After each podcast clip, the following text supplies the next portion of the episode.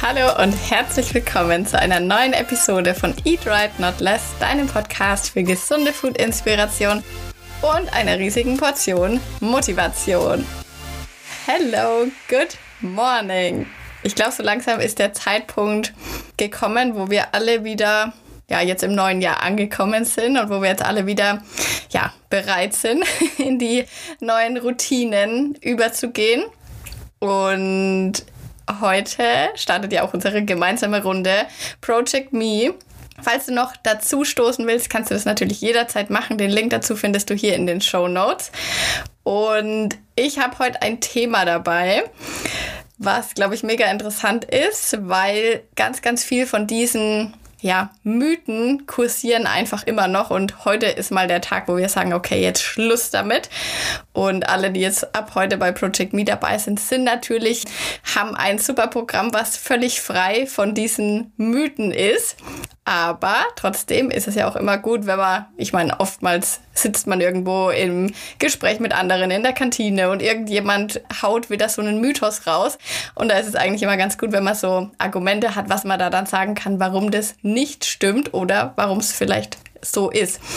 Und wir haben heute zehn Mythen dabei die ab heute dann der Vergangenheit angehören. Und ich wünsche dir ganz viel Spaß bei der Folge und vor allem an alle, die dabei sind bei Project Me, wünsche ich euch heute einen wunderbaren Start. Gebt Gas. Die nächsten vier Wochen, die werden der Wahnsinn. Ich werde jetzt damit starten, dass ich euch zehn Mythen vorstelle, beziehungsweise ich stelle sie euch nicht vor, ich sag euch, was da dran ist oder was auch nicht. Und danach habe ich noch so einen Drei-Schritte-Fahrplan für euch, wie man denn selber Mythen erkennen kann, weil mir geht's auch so, da sieht man mal wieder irgendwo so eine, ja, so einen Post oder so und denkt sich, kann das sein, stimmt das? Und da ist es eigentlich ganz gut, sowas an der Hand zu haben, ja, wie man das selber die banken kann. Und das gibt es dann auf jeden Fall nach den Mythen. Aber jetzt starten wir erstmal.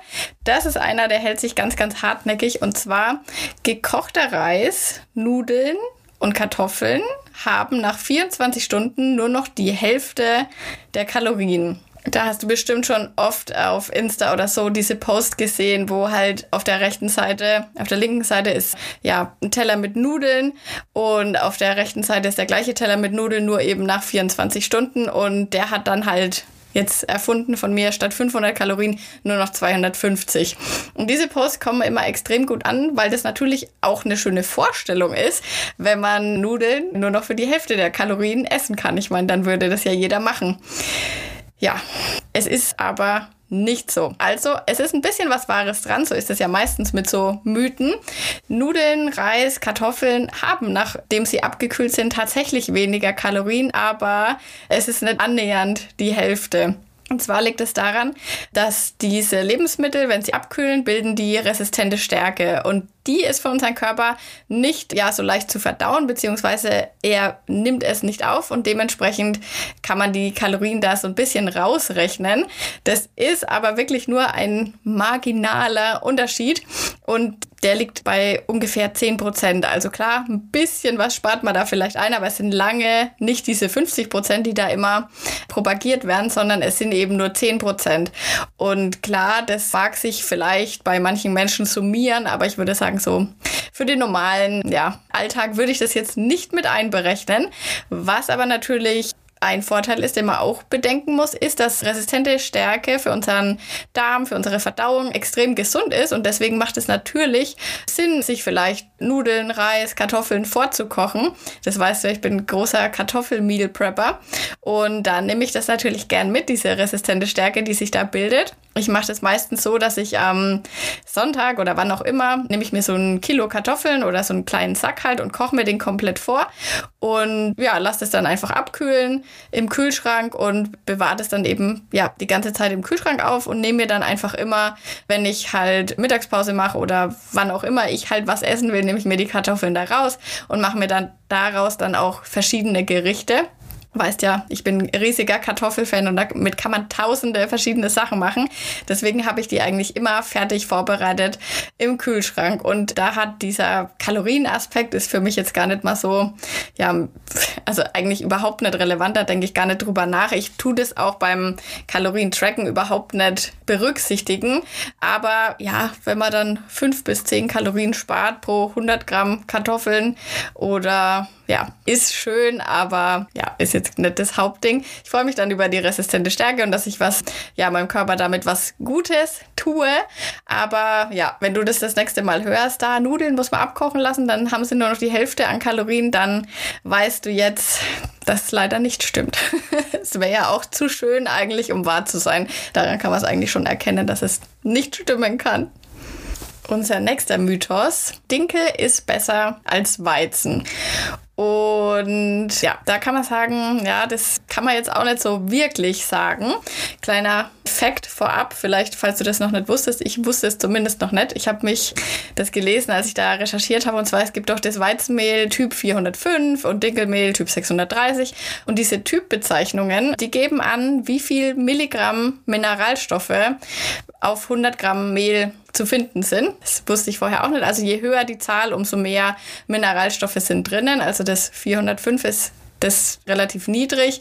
Dinkel ist schon ein bisschen mehr, also es hat geringfügig auch mehr Eiweiß, es hat ein bisschen weniger Kohlenhydrate, es hat mehr Ballaststoffe, aber ja, also der Unterschied zwischen diesem normalen Weiß-Weizenmehl, also dieses 405 und dem Dinkelmehl Typ 630 ist jetzt kein Riesenunterschied. Man kann nicht sagen, dass das jetzt besser ist, weil es in beiden Fällen eben nicht die Vollkornvarianten und die sind dann nochmal ein bisschen besser im Hinblick auf zum Beispiel Ballaststoffe und da muss man dann aber in die höheren Typsorten gehen. Also da wäre es dann besser, bei beiden einfach die Vollkornvariante zu nehmen und dann unterscheiden die beiden sich aber auch nicht so mega krass. Also ich benutze einfach gern Dinkelmehl, weil ich manchmal den, ja, so das Gefühl habe, dass ich das irgendwie besser vertrag und es ist halt minimal, ist es besser, ja, aber also wenn dir jetzt alles mit normalem Dinkelmehl nicht schmeckt, ich finde manchmal, mir schmeckt es manchmal auch ein bisschen besser, das ist irgendwie ein kräftiger. Klar, es gibt immer Gerichte, da passt Weizenmehl besser oder normales Weißmehl und dann passt Dinkelmehl besser.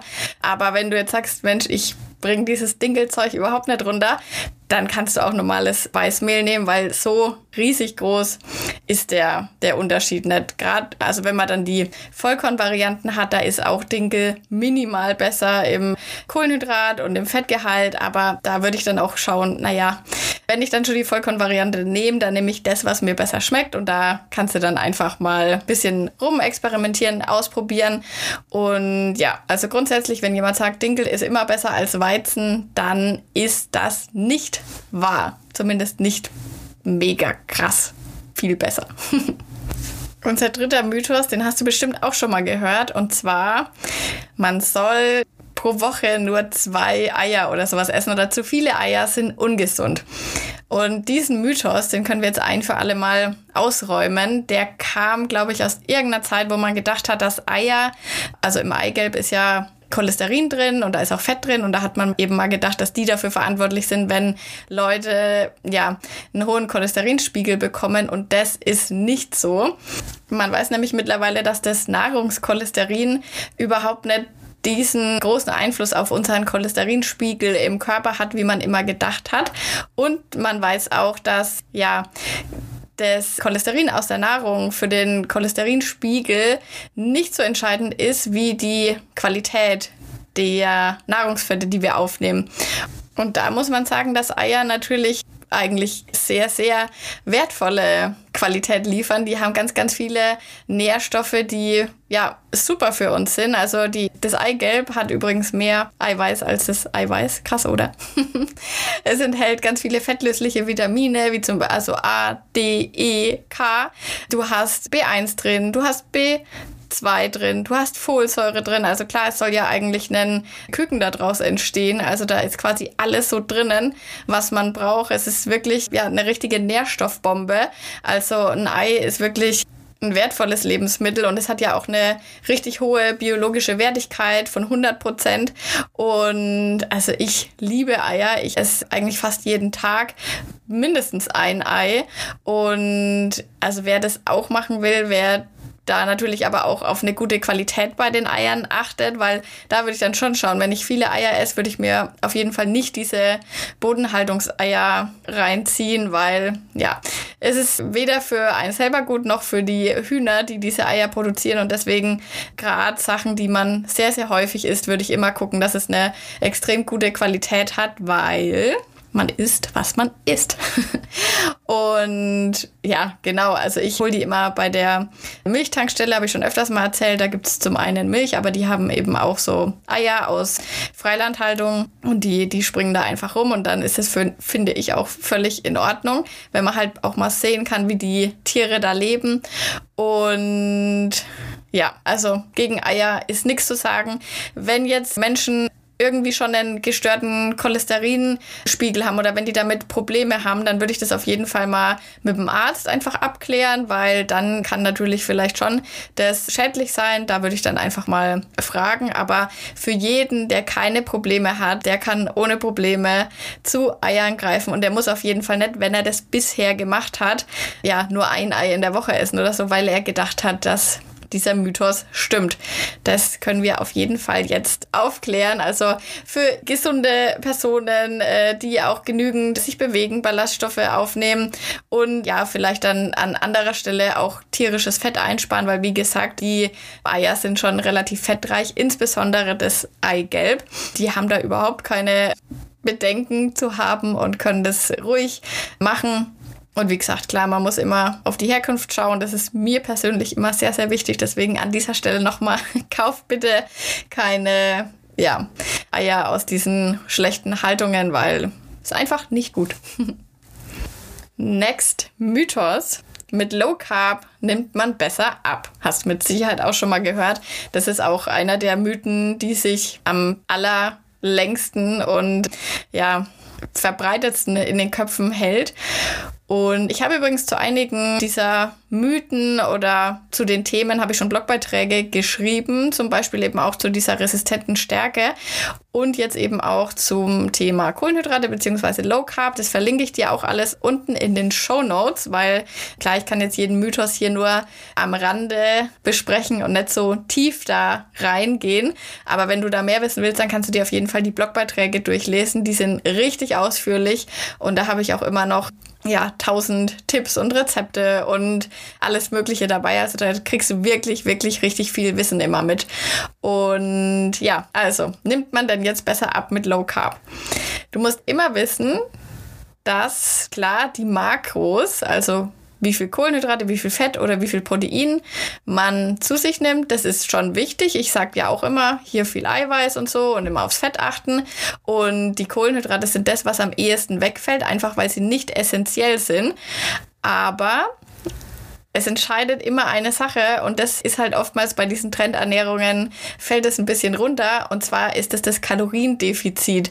Also da hat jede Diät, mit der du abnimmst, hat dasselbe dasselbe Prinzip. Also du musst weniger essen, als du verbrauchst und dann nimmst du ab. Und ob du das jetzt aus Kohlenhydraten, aus Eiweiß, aus Fett zu dir nimmst, ist völlig egal, weil dein Körper muss einfach im Defizit sein. Natürlich macht es dann in manchen Fällen Sinn oder in den meisten Fällen schon zu gucken, okay, wie viel nehme ich davon, wie viel nehme ich davon. Aber klar, im Grunde ist es so, Hauptsache einspannt, dann nimmst du ab.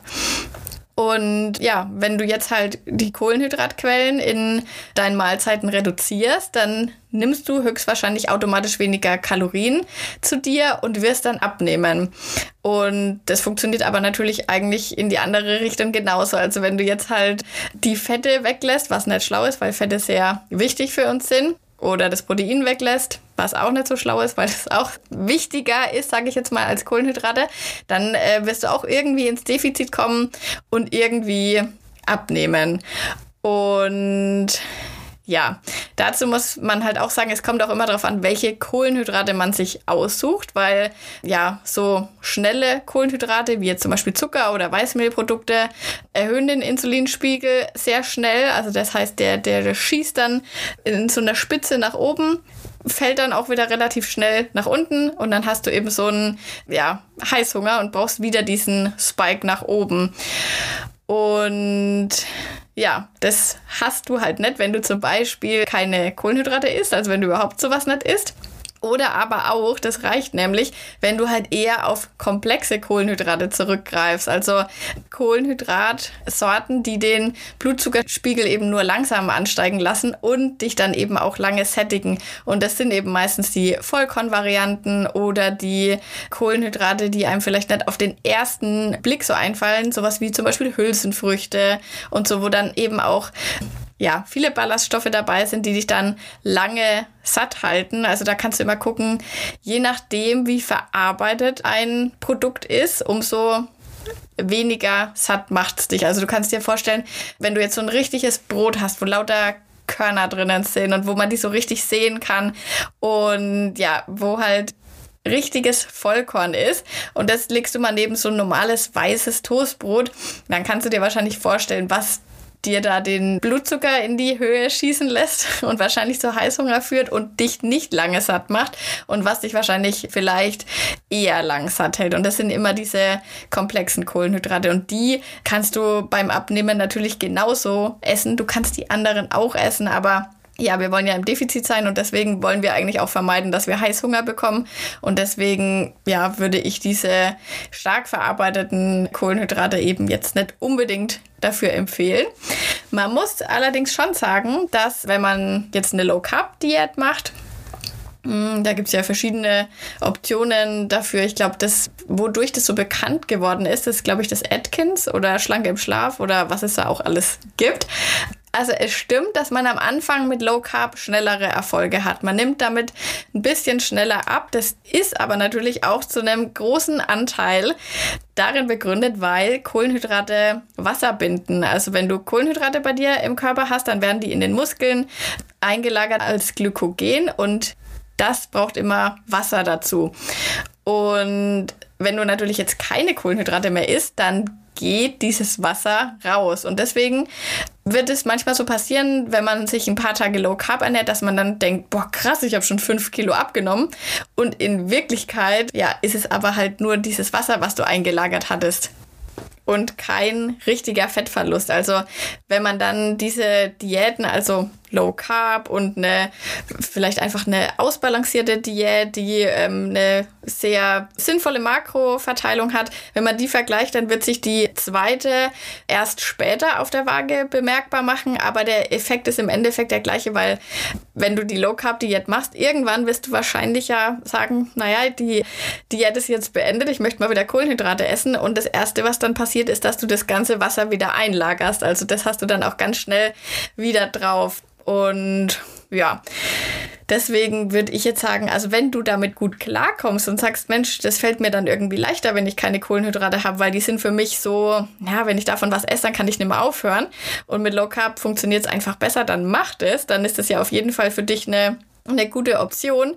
Aber ja, also man muss sagen, man muss es nicht machen. Ich verzichte auch nicht auf Kohlenhydrate. Was man natürlich aber sagen muss, die meisten Menschen, die sich jetzt nicht mit gesunder Ernährung befassen, die jetzt noch nicht mal davon gehört haben, dass Protein wichtig ist, dass auch Fett wichtig ist, die haben wahrscheinlich tendenziell in ihrer Alltagsernährung einen relativ hohen Anteil an Kohlenhydraten, den man so jetzt vielleicht gar nicht braucht, weil klar, Protein und Fett haben gegenüber Kohlenhydraten Priorität, weil sie einfach für unseren Körper sehr, sehr wichtig sind. Aber für eine ausgewogene Ernährung und vor allem für eine, bei der man dauerhaft dabei bleibt, das sage ich ja ganz oft, das ist eigentlich der wichtigste Punkt. Ich meine, du kannst die beste Diät der Welt haben, perfekt austariertes Verhältnis von allen Makros und Mikros.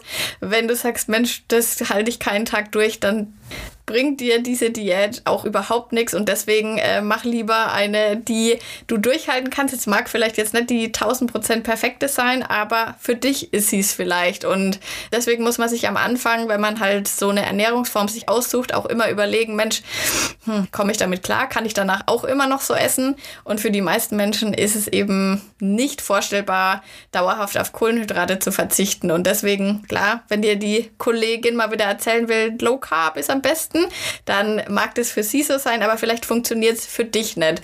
Und ja, es gibt nicht diesen einen perfekten Weg für alle und deswegen muss ich selber, jeder selber immer da sein eigenes Bild bilden. Aber was ich jetzt mit diesem ja, Mythos, die er sagen wollte, du musst nicht denken, dass du zum Abnehmen Low Carb machen musst. Nächster Mythos. Dattelsirup, Kokosblütenzucker und so weiter, was es da auch alles noch gibt, Agavendicksaft, sind gesünder als normaler Zucker.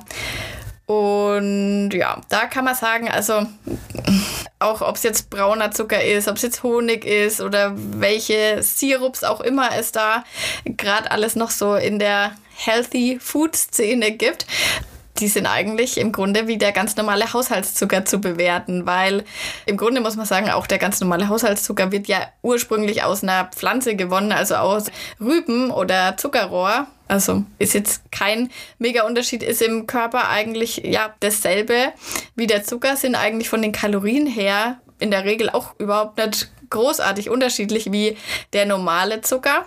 Und deswegen sollte man auch bei diesen Sorten, also egal aus welcher Pflanze der jetzt kommt, ob das jetzt ein Sirup ist oder was auch immer, das sollte generell jetzt in Maßen verzehrt werden. Also kannst du von dein, deiner Nahrungsaufteilung so behandeln, wie als würdest du Zucker verwenden, weil es ist auf jeden Fall nicht wirklich gesünder oder so.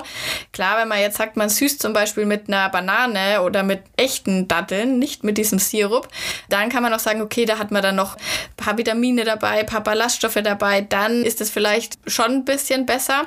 Aber ja, diese ganzen healthy Zuckeralternativen sind jetzt eigentlich nicht mega gesund. Also auf jeden Fall nicht gesünder als normaler Zucker. Dann passt der nächste Mythos richtig gut dazu. Und zwar Zuckerlose oder alle anderen Süßstoffe sind schlecht für den Darm oder für andere Organe. Und diese Süßungsmittel, das sind ja eine kalorienfreie oft Alternative. Manchmal haben sie ein bisschen Kalorien, aber in der Regel wesentlich weniger als normaler Zucker kann man in Getränken verwenden, beim Backen verwenden und man hat eben trotzdem diesen süßen Geschmack. Deswegen wird es ja sehr, sehr gerne in der Diät angewendet, weil man eben so einfach sich doch halt coole Süßigkeiten zubereiten kann oder Kuchen essen kann, der halt aber ohne Zucker auskommt. Und du weißt, ich verwende ja auch ab und an mal Flav oder irgendwelche ja, was auch immer es da alles gibt. Ich bin mittlerweile fast ein bisschen mehr noch auf Erythrit umgestiegen, verwende auch manchmal Stevia, obwohl das natürlich auch immer ein bisschen bitter ist oder äh, da muss man aufpassen mit der Dosierung. Aber klar, ich verwende das auch manchmal und ich finde, es ist auch ein gutes Mittel, um seine Kalorienzufuhr zu senken. Also jetzt mal angenommen, man hat jetzt jemanden, der wirklich stark übergewichtig ist und der jeden Tag ja lauter so Süßzeug sich reinzieht oder schon allein eine ganze Flasche echte Cola trinkt. Und die tauscht er dann halt aus mit Cola Light. Also der wird einiges an Kalorien einsparen und dementsprechend dann auch einen Effekt sehen. Also klar, kann man machen. Aber was ich auch sagen muss, ist, mir ist das manchmal auf Insta oder Social Media generell, das ist mir zu krass, weil da wird manchmal halt quasi überall oder sogar noch auf echtes Obst irgendwie so ein Pulver drauf gehauen. Und das finde ich, das ist ja, das ist zu übertrieben. Ein bisschen muss man halt schon schauen, dass man jetzt nicht das übermäßig verzehrt, einfach weil man halt auch seine Geschmacksnerven damit halt schon ein bisschen belastet, wenn man irgendwann halt sagt, okay, ein Apfel, der ist für mich nicht mehr süß, ich brauche da irgendwie einen Süßstoff drauf. Also das ist schon, ja, nimmer so ganz normal und ja, deswegen würde ich das auf jeden Fall nicht unterschreiben, dass man das ständig irgendwo verwenden muss oder täglich mehrmals oder manchmal ist, kann es schon auch hilfreich sein, wenn man immer alles so süß will, dass man einfach mal sagt, okay, ich mache mal einen radikalen Cut und ich versuche mal, das jetzt komplett wegzulassen weil dann wirst du halt so eine ganz kleine Menge auch wieder richtig krass schmecken. Oder dann wird dir vielleicht auch eine Banane oder Erdbeere oder was auch immer, wirst du merken, boah, krass, eigentlich ist es schon voll süß.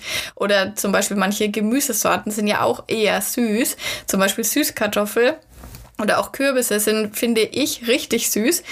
Und ja, dann wirst du das mal wieder richtig schmecken und kannst dich vielleicht davon ein bisschen lösen, ständig diese Süßstoffe zu verwenden, weil klar, man kann das mal nehmen, man kann sich damit mal was backen, sage ich gar nichts dagegen, aber man muss es vielleicht nicht jeden Tag sich überall reinmachen, weil man hat ja vielleicht auch nochmal ein Leitgetränk oder so, wo das dann vielleicht auch wieder drinnen ist. Oder man hat einen, so einen High-Protein-Pudding, wo ja auch überall Süßstoff drinnen ist. Und das summiert sich dann über den Tag halt schon. Also ich persönlich, ja, sage jetzt nicht, dass Süßstoffe ungesund sind. Es zeigt sich eigentlich auch in den wissenschaftlichen Artikeln zumindest noch nicht. Wer weiß, was mal passiert. Aber aktuell ist es so, dass es als unbedenklich eingestuft ist.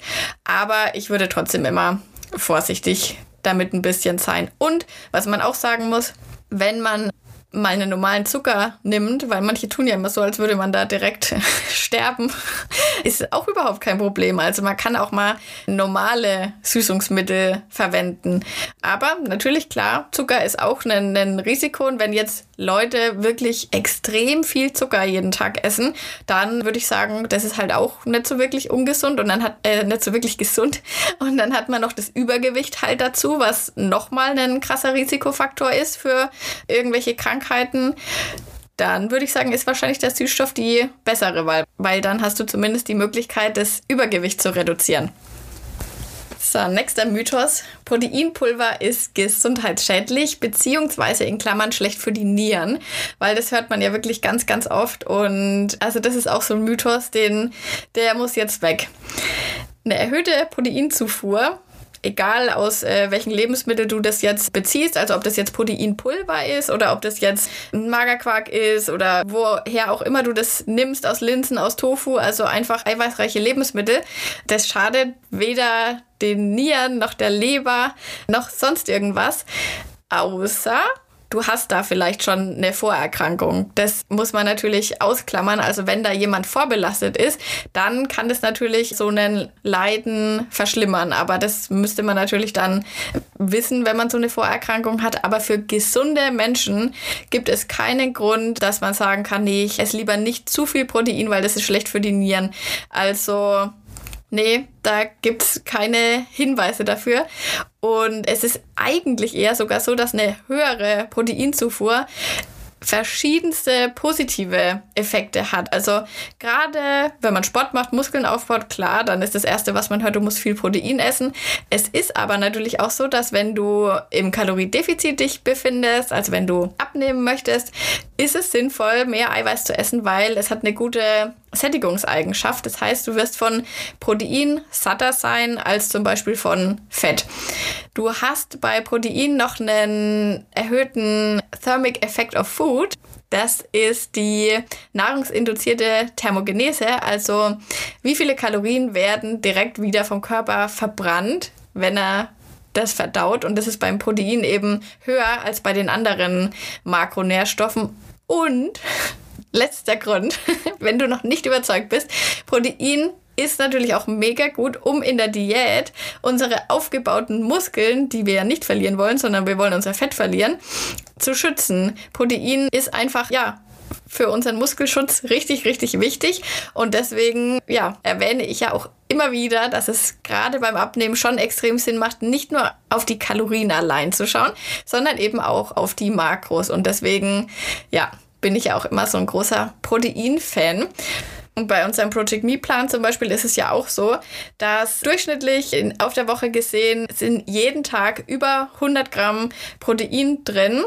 Auch in der vegetarischen Version, weil ich weiß, viele Veggies haben da natürlich auch manchmal Probleme und wissen nicht, boah, ich esse kein Fleisch, wo kriege ich denn dann mein Protein her? Aber da gibt es noch einige andere Quellen, die man da nutzen kann. Und ja, in unserem Plan ist auf jeden Fall für genügend Eiweiß gesorgt. Nächster Mythos. Obst soll man nicht zu viel essen, weil da ist ja auch so viel Zucker drin und es kann auch der Leber schaden, habe ich auch schon gehört. Und hier müssen wir echt mal sagen, Butter bei die Fische. Ich glaube, niemand, niemand, niemand, der Übergewicht hat oder der sagt, boah, scheiße, ich muss mal wieder ein bisschen auf meine Ernährung achten, der ist da hingelangt, weil er zu viel Obst gegessen hat. Und das ist dann halt immer manchmal, da denke ich mir so, was ist denn das für ein Argument, wenn dann jemand sagt, oh, Obst soll man ja gar nicht so viel essen. Das ist wirklich ein Quatsch. Also Obst und Gemüse sind gerade halt hinsichtlich ihrer Inhaltsstoffe sehr gesund. Also die haben total viele Vitamine, Mineralstoffe, Pflanzenstoffe, Ballaststoffe. Also bitte spart euch nicht am Obst was ab. Natürlich, Obst hat Fruchtzucker, aber der kommt ja nicht isoliert, sondern eben zusammen mit diesen ganzen Ballaststoffen, mit Wasser. Also nee, da mache ich nicht mit. Also Obst ist auf jeden Fall gesund und sollte jeden Tag auch ein bisschen gegessen werden. Klar, wenn man jetzt sagt, ich bin jetzt gerade im Kaloriendefizit, dann schaut man vielleicht manchmal ein bisschen mehr, dass man mehr Gemüse isst statt Obst, weil es einfach manchmal bessere Makros hat und besser reinpasst in herzhafte Gerichte. Aber grundsätzlich gibt es überhaupt keinen Grund auf normales Obst zu verzichten. Und wenn dann, manchmal sind es ja so Leute, die hocken dann da, haben von nix einen Plan und sagen dann, ja, aber Obst soll man ja gar nicht so viel essen. ja, oh, naja, dann kannst du es auf jeden Fall sagen, nee, stimmt nicht, Obst kann jeder so viel essen, wie er will. Also eigentlich kann man von Obst ja auch nicht so unendlich viel essen. Und wo man aber natürlich aufpassen muss, sind halt zum Beispiel sowas wie Fruchtsäfte. Also das hat man früher auch immer gedacht, so ein Apfelsaft ist irgendwie gesund oder so, weil es halt aus Apfel ist. Aber im Grunde hat der ein Apfelsaft genauso viele Kalorien wie Cola. Also ja, da würde ich auf jeden Fall die Finger davon lassen beim Abnehmen und generell, ja, trinke ich jetzt persönlich auch keine Säfte und genauso was Smoothies.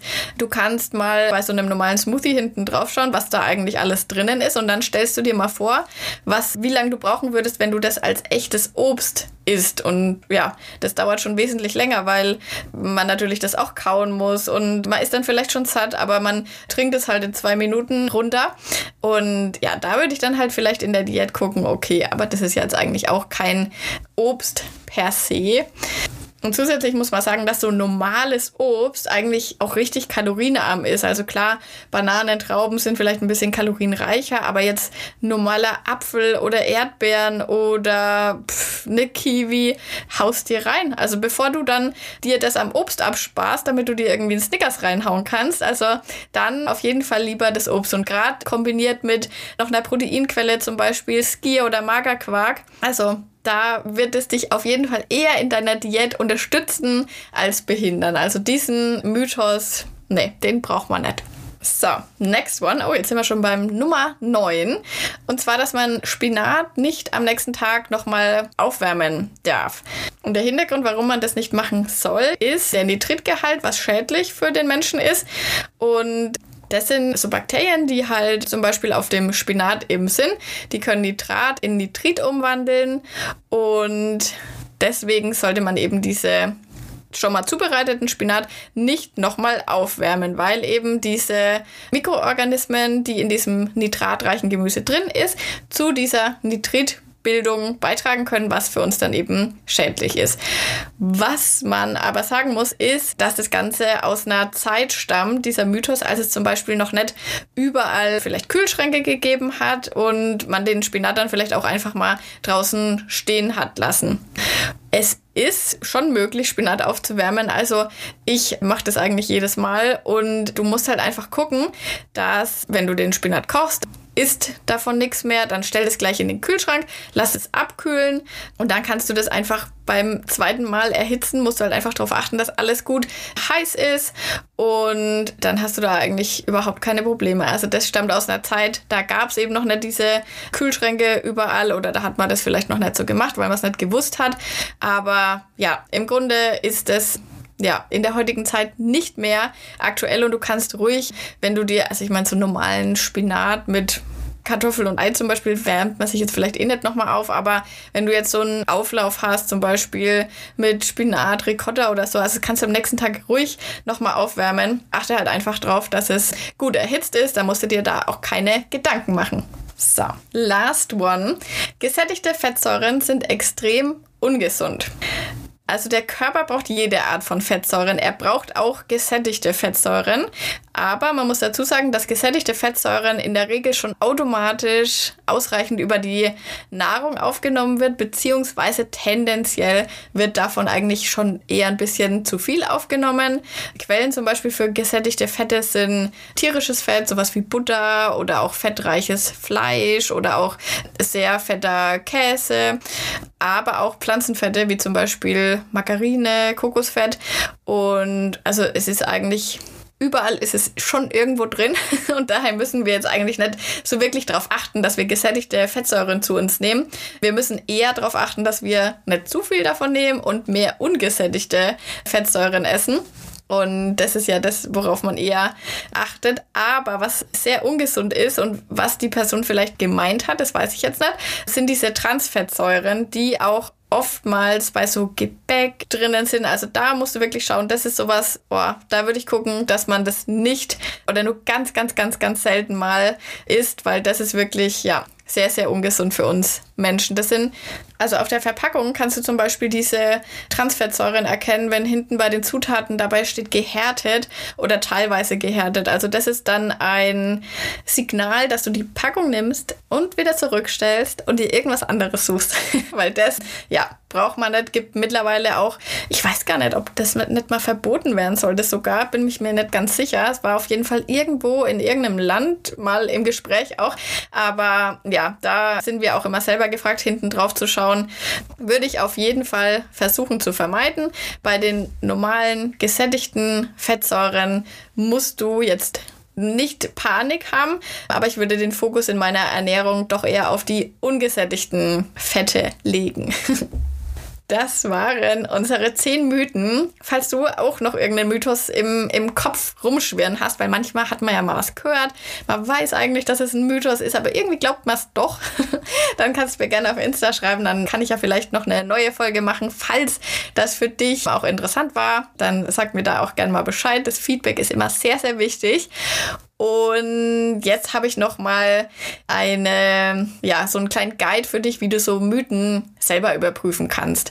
Und zwar haben wir zum allerersten den Tipp, dass du so Red Flags wahrnimmst und das ist zum Beispiel sowas wie, wie so Angstmacherei, also so Panik schüren. Oder auch wenn du zum Kauf von irgendwas aufgefordert wirst, weil nur das Produkt XY verspricht dir das. Auch so ja, so reißerische Überschriften, eben gerade halt auch sowas wie dieses Nudeln haben am nächsten Tag nur noch die Hälfte der Kalorien. Das ist auch sowas reißerisches. Da klar, da schaut jeder hin, das möchte jeder wissen. Klingt aber eigentlich schon sehr unglaubwürdig, wenn man sich das mal logisch überlegt. Und das sind schon die ersten Anzeichen, dass vielleicht sich dahinter ein Mythos verstecken könnte. Und da kannst schon mal skeptisch werden. Nächster Tipp ist immer mal alles kritisch hinterfragen, weil in der Regel ist es so, das kannst du dir für alle Bereiche merken, wenn sich eine Sache zu gut anhört, als dass sie wahr sein kann, dann ist sie meistens auch nicht wahr. Und das ist genauso auch wieder, ich habe mich auf die Nudeln da eingeschossen, das ist auch wieder das Beispiel. Also wenn das stimmen würde, ja, dann wäre es ja geil, dann würde jeder nur noch Nudeln essen, aber ist natürlich nicht der Fall. Oder auch sowas wie, das ist auf TikTok immer auch ganz fame, wenn man sagt, boah, ich habe jeden Tag nur zehnmal diese Übung gemacht und dann habe ich ein Sixpack bekommen.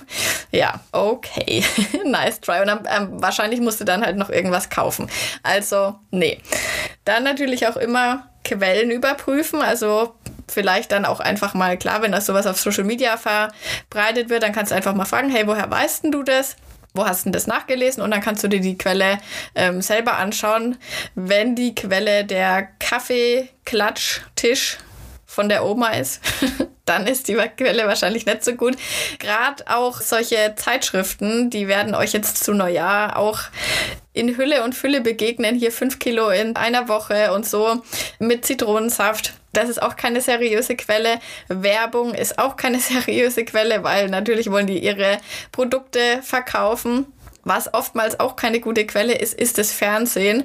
Was da teilweise wirklich für Scheiße verbreitet wird. Das ist echt, ja, die sind irgendwie noch ein paar Jahre hinten dran. Also gerade wenn man sich halt mal mit einem Thema wirklich gut auskennt, da muss man echt manchmal den Kopf schütteln, was da für Empfehlungen gegeben werden oder ja, Tipps, wie man denn wohl abnehmen kann oder sich gesund ernährt. Also das hat, ja, hat auch manchmal so einen komischen Beigeschmack, weil natürlich die meisten Leute schauen sich das an und glauben das dann natürlich auch. Und deswegen ist es ja so, dass sich Mythen auch immer so lange halten, weil der Mainstream natürlich auf einem ganz anderen Wissensstand ist als Leute, die sich schon dafür interessieren, die sich auf Social Media, wo alles wesentlich schnelllebiger ist, damit auseinandersetzen. Ja, und du kannst natürlich aber auch immer dir seriöse Quellen suchen und da einfach mal nachschauen. Also Fachzeitschriften oder gibt's mit Sicherheit ja auch viele Sachen, die, die online sind. Zum Beispiel eine gute Quelle, wo man immer mal was nachlesen kann, gerade was dieses Ernährungsthema oder auch Supplements betrifft. Das ist die Seite, die heißt examine.com. Und da kannst du richtig, richtig gute Informationen bekommen und gerade solche Sachen immer noch mal nachschauen und für dich selber aufdröseln und weiß dann halt einfach Bescheid. Gibt aber auch einige deutsche Seiten, wo man einfach mal nachgucken kann. Oder natürlich, man besorgt sich mal so ein paar Bücher. Dann, ja, sind die meisten Mythen, wenn man auf die trifft, weiß man eh schon, ach Gott, das ist ja Asbach uralt. das glaubst du noch? Ja, und dann kann man natürlich auch dazu selber ein bisschen beitragen, wenn man auf sowas stößt, dass man sagt, hey, das habe ich eine andere Information, das wurde mittlerweile schon widerlegt. Ich habe das da und da nachgelesen und ja, so. Ich meine, man muss ja auch nicht immer so besserwisserisch sein. Das mag ich dann auch immer nicht, wenn dann jemand kommt, das ist aber so und so. aber man, es kommt immer drauf an, wie man das sagt. Und ich meine, jeder will ja die, die echte Information haben und wie es denn wirklich ist. Und wenn man auf die Leute freundlich zugeht und das ganz normal sagt und nicht wie, als hätte man die Weisheit mit dem Löffel gefressen, dann ist wahrscheinlich auch keiner böse, wenn er aufgeklärt wird. So, das war's mit den Mythen. Wie gesagt, lass mir gern Feedback da. Ich freue mich auch immer wahnsinnig über eine Bewertung bei Apple Podcasts oder natürlich ein Abo, falls du den Podcast noch nicht abonniert hast bei Spotify. Und dann würde ich sagen, hören wir uns nächste Woche. Schön, dass du dabei warst.